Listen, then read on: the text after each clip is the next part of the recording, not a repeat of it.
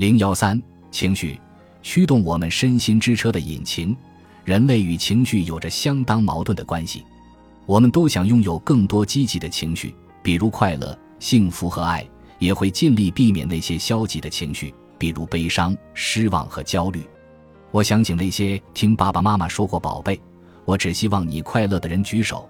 你可能从小就被这么教育着长大，也许这就是你拿起这本书的原因之一。为什么别人总是告诉你你应该感觉到快乐？当然，你父母这么说一定是出于好意，他们只想让你更加幸福。但在我只希望你快乐这个表达中，正是指这个字造成了麻烦。虽然父母可能不知道这个道理，但你们可以把这个道理教授给你的孩子们。我们不能在整个系统还在运行的情况下关停汽车引擎的一部分。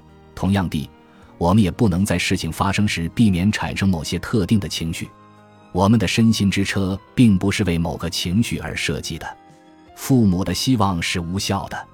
暂停，试试这个练习。现在，当你读这些文字的时候，把你的注意力转移到你坐在椅子上的臀部或者其他的身体部位。好的。感受一下你的臀部，感受到了吗？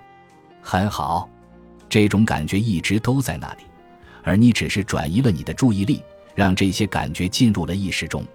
现在，试着不去感受你的臀部，你发现了什么？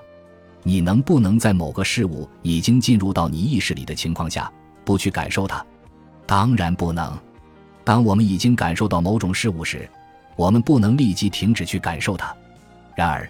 我们常常试图在情绪方面做类似的事情，通过让一些不同的事情进入我们的脑海，我们可能会暂时摆脱消极的情绪，短暂分散注意力的效果非常好。但如果你过度依赖于分散注意力以求减少不适，你认为自己的专注力会发生什么变化呢？你可能会发现，你越是想不去感受你的臀部，你就越能感受到它。